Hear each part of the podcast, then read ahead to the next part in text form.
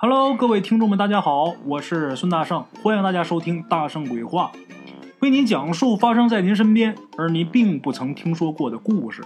每天晚上，《大圣鬼话》与您不见不散。咱们前文书说到，康皮为了救他老婆的情人的戏子，上山啊当了土匪了。在土匪窝里边，因为他有一身本事，另外还有。那本叫慎用的奇书，哎，所以呀，在土匪里边的威望啊，迅速攀升，如日中天。话说，距离劫法场的日子还有半个月的时候，康皮呀做了一个梦，在梦里，他视如至宝的那本奇书啊，飞出去了。他去追这本书的时候，一直追到了渭河里边，到了渭河河底，有一个非常恐怖的这么一个女人啊。拉着他到了渭河的一个最深处的地方，在这地方啊，康皮看见两个人。这两个人呢，一个没有双臂，一个没有双腿。这俩呢对面而坐，看见康皮呀，乐了，嘿嘿，救星来了。哎，昨天呢，咱们就扔这儿。今儿啊，咱接着讲。康皮呢，就感觉莫名其妙，这哪儿跟哪儿？当然，这都是做梦啊，在梦里边。其中有一个人呐，就是没有腿有手的那位，一挥手，就打黑暗处出来两个喽啰。这俩喽啰上来呀，就把康皮给绑在水中的石柱上了。然后其中有一个喽啰拿刀把康皮这个手臂给划开了。划开之后，康皮这个手臂里边有一根。最粗的筋，把这根筋拿刀给挑出来，挑出来之后割下来递给那个没有胳膊的那位。那人吃了这根筋之后，康皮就眼见着啊，没一会儿功夫，那位啊光秃秃的这个肩膀上啊长出两条又粗又壮的胳膊。哎，之后呢，之前他不是没胳膊吗？他长出胳膊之后，这位亲自拿刀。把康皮双腿的腿筋给挑出来了，挑出来之后，喂给那个没有腿的人吃。那位吃完之后啊，一会儿功夫，俩腿也长出来了。两个人看表情很满意，很高兴。之后呢，就吩咐小喽啰还有那个女鬼，哎，水中的那女鬼啊，把康皮带走。康皮就觉得莫名其妙啊。最后看了这两个人一眼啊。就被那个骷髅女带领着离开了水域。简言杰说：“浮上岸，到岸边之后啊，这女的这样子就变了。她在水里边是一个样子，她上来又是一个样子。康皮一看这女的很熟悉，她在水里边是很恐怖的样子啊，没有嘴唇，这牙呀都支着还不齐。一到岸上啊，就变成正常人这样。康皮一看这样子。”熟悉认识，谁呢？就是被王员外害死的那个孕妇，哎，就是他。他呢，跟康皮说：“像你这种有异能的人呐，总是有太多的欲望。我本来庆幸你没有那么多的欲望，可是你偏偏又是一个情种，你为了你的妻子什么都愿意做。你这样的话呀，必然……”得被人拿住把柄。你以为你用那本奇书得到了别人的秘密，你就不用付出代价吗？恰恰相反，你自己付出的代价是最大的。河底下那二位，一个叫天残，一个叫天瘸，一个没有手臂，一个没有腿。他们几百年前在世的时候啊，就是大奸大恶之人。后来呀，死于非命。之后呢，被判灵魂永远不得全，就是他们这灵魂永远是残缺的。他一直在等一个机会，等什么呢？就是像你这样的有异能的人，然后拿走你的异能，来补全他们残缺的灵魂。即使是他们这个灵魂补全之后，再过六十年还会消失，但是他们也要这样做。他不是想拿谁的就拿谁的。首先，这个人要有异能，就像你这样的。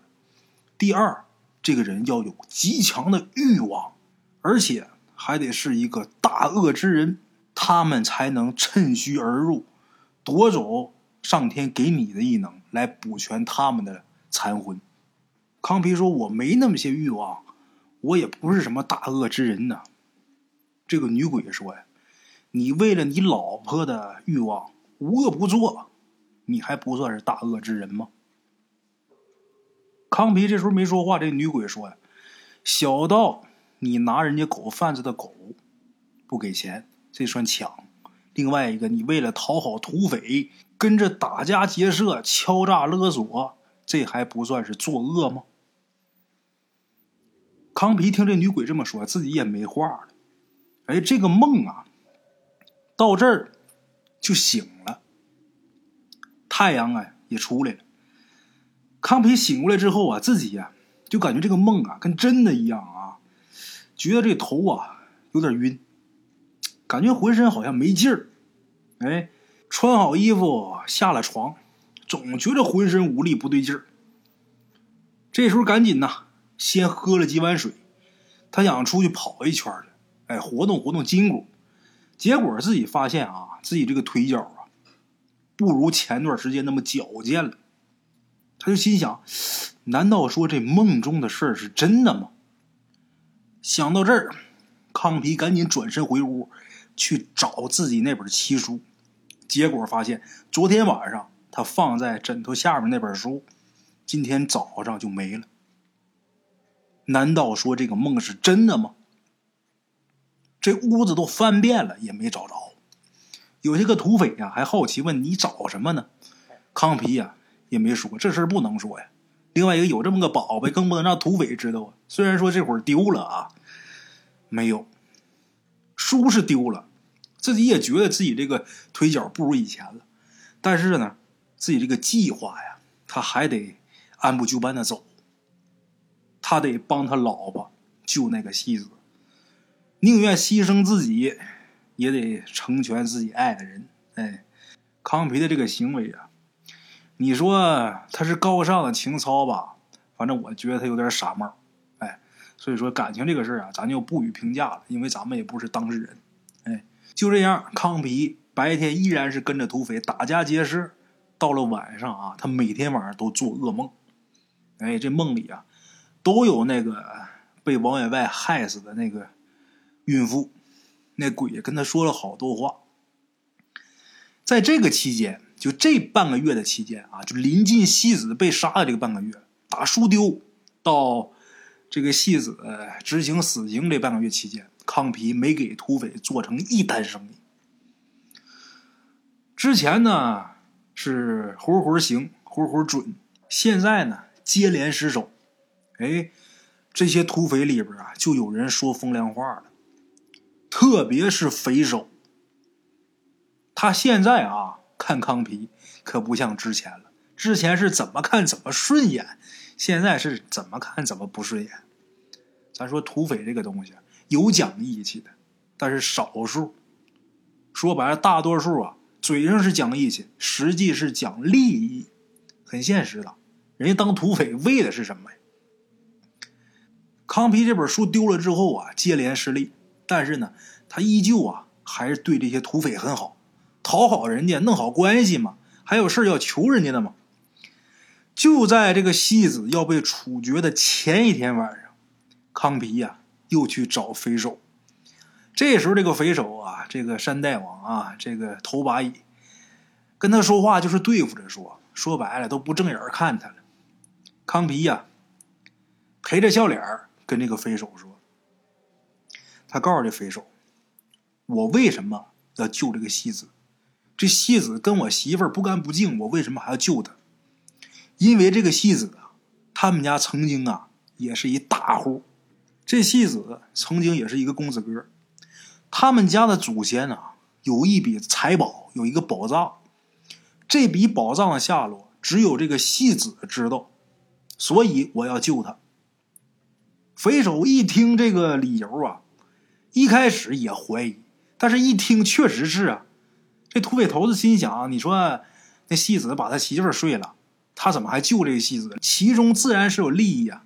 哎，一想到这儿啊，在想，虽然说康鼻这半个月啊接连失利，但是之前啊，他可是很准的呀。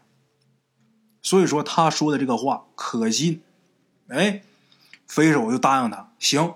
第二天呢，带着精锐人马，拿着最好的装备去劫法场。但是呢，人去的不能多。如果人多的话，官府那边啊肯定是有防备，带几个功夫好的、脑子灵活的、拿着趁手的家伙，哎，就够了。给你出人救这个戏子没问题，但是可有一条，康平，你得冲在最前面，别让我们这些个兄弟给你当炮灰。而且明天我也去。这匪首说了啊，我也去，我亲自带人去，但带的人不多。有一点，你得冲前面。康皮很兴奋的点了点头，因为他知道，康皮知道这一去啊，成的机会很好。只要是这事儿成了，怎么都行。然后啊，我媳妇儿跟这戏子远走高飞，我祝你幸福就完了。剩下我是死是活，交给天意了。哎，哪怕到时候这个。成了，这个土匪一气之下把我宰了，我也认了。成了，没有宝藏，什么都没有，土匪可不得宰他吗？如果说败了，直接被乱枪打死，我也认了，我尽力了。哎，这是康皮这会儿的心理。所以说，这土匪头子说你得冲前面，康皮嘣儿都没打，行。哎，因为他知道他媳妇这会儿已然在西山边上等着呢。哎，熬着吧。一夜没睡，那个兴奋劲儿！人要干大事的时候，那股兴奋啊，那种冲动啊，睡不着觉。好不容易挨到天亮，这个土匪头子算一个，又带了五个，都是这匪窝子里边的精英。但是二当家的二把交椅没跟着，因为家里边得有人主持着呀。哎，二当家在家，大土匪头子。带着另外五个土匪，六个加上康皮，七个人分身上马。这队人马打扮成商客，先是到了城北刑场附近先住下。住哪儿呢？就是大马路旁边有一茶馆，这茶馆也能喝茶，也能吃饭，还有住的地儿。在这个茶馆拴了马，坐下喝茶，手里边都拿着枪呢，等着呢，随时等着行动，因为他们知道。押着囚犯的这个车，待会儿从这儿走，哎，喝茶。上午八九点钟，押着戏子的那个马车呀，就过来了。走到茶馆附近的时候，这个匪首啊，大喊一声：“他娘的，还真是个唱戏的！怎么回事原来这个戏子啊，他早就怕的不行了。就知道今天我要死了，那能不害怕吗？所以呀，这会儿人有点歇斯底里。他最熟悉的就是戏词儿，就是唱戏。所以说这会儿啊，在这囚车上一边走一边唱戏。哎，囚车一边走，他一边在上面唱，唱的是什么也不知道，左一出右一出的。这是他最拿手的本事啊！本来杀人这事儿啊，老百姓就爱看。这戏子在囚车上再这么一唱戏，老百姓觉得还新鲜啊，都跟着。呼泱泱的，囚车边上跟着一群人啊，都挤的都走不动道了。这戏子唱的也好，哎，这个这看热闹的啊，这行，先听戏，听完戏看杀人。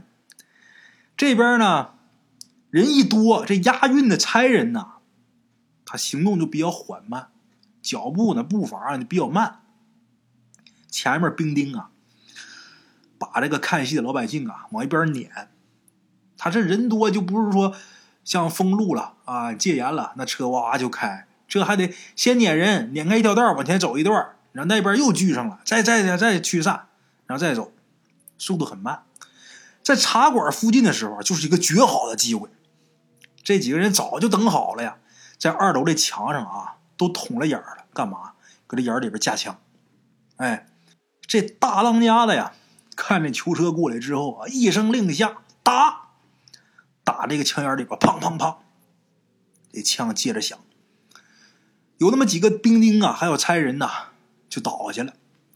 打倒几个之后，随后这六七个人加上康皮啊，立马从这个茶馆楼上就跳下去，从腰里边抽出短刀。这个近战啊，拿枪其实就不合适，拿刀最舒服。像美军打仗在战场上近战是用工兵铲哎，他们哪有工兵铲啊？把腰里的短刀抽出来，过去跟这些押运的人呐一顿厮杀。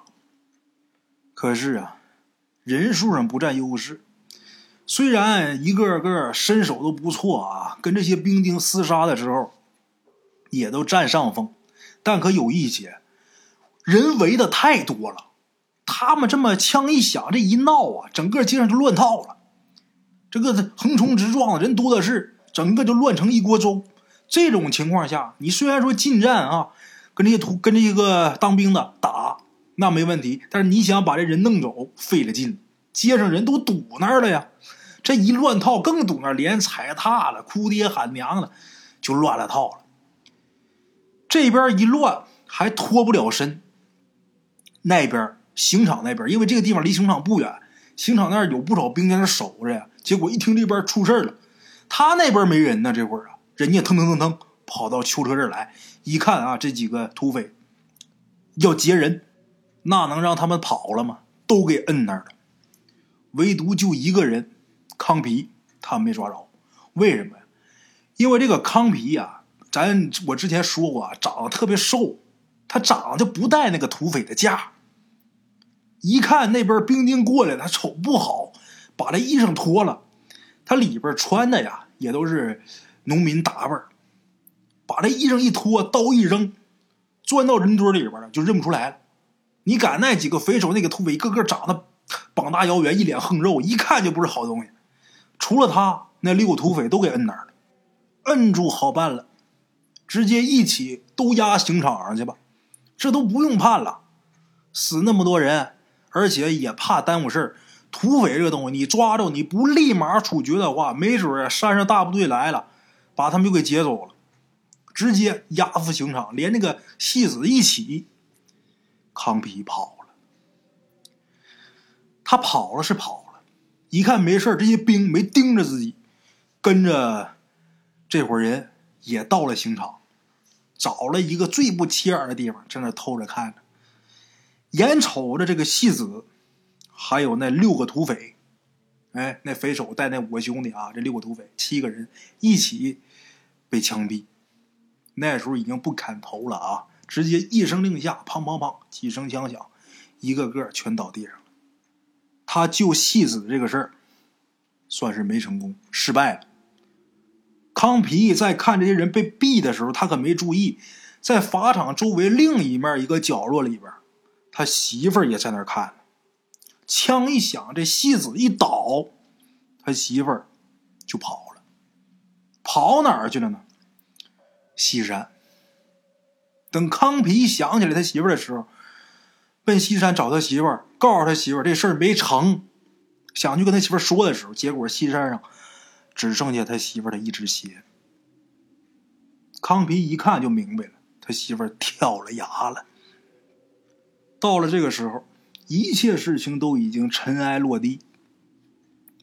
康皮呢，抱着他媳妇儿的鞋，跪在断崖上嚎啕痛哭，一直啊。到天色渐暗，等天黑以后，在康皮身后啊，那个被王员外害死那个孕妇啊，又出现了。这次不是在梦中，是现实当中。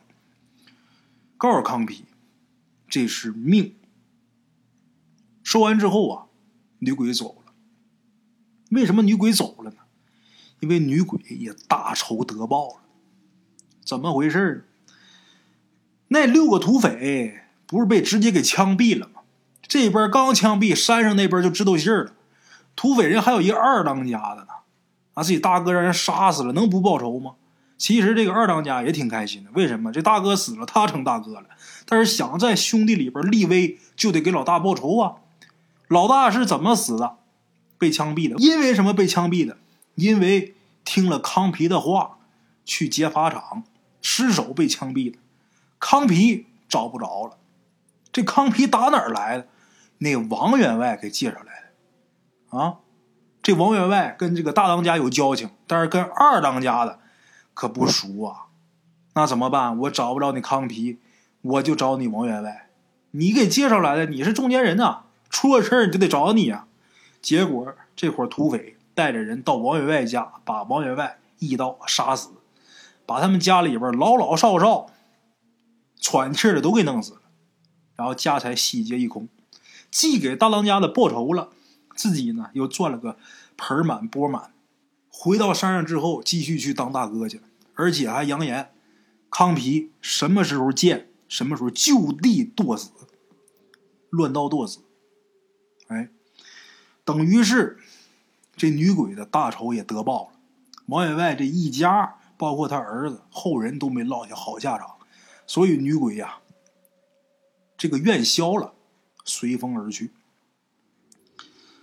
剩康皮一个人，在断崖边啊，又待了一宿。之后把他媳妇这个鞋呀，找个地儿给埋了，就算是给他媳妇立了一个衣冠冢了，也不敢回家。土匪到处找他，所以康皮改名换姓，远走他乡，在一个庙里边剃度出家，青灯古佛，了此一生。哎，至此啊，康皮就给大伙儿说完了。茶楼，人影错落。用声音细说神鬼妖狐，用音频启迪人生。欢迎收听《大圣鬼话》。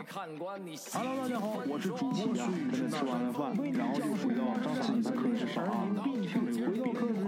喜马拉雅、百度搜索“大圣鬼话”，跟孙宇、孙大圣一起探索另一个世界。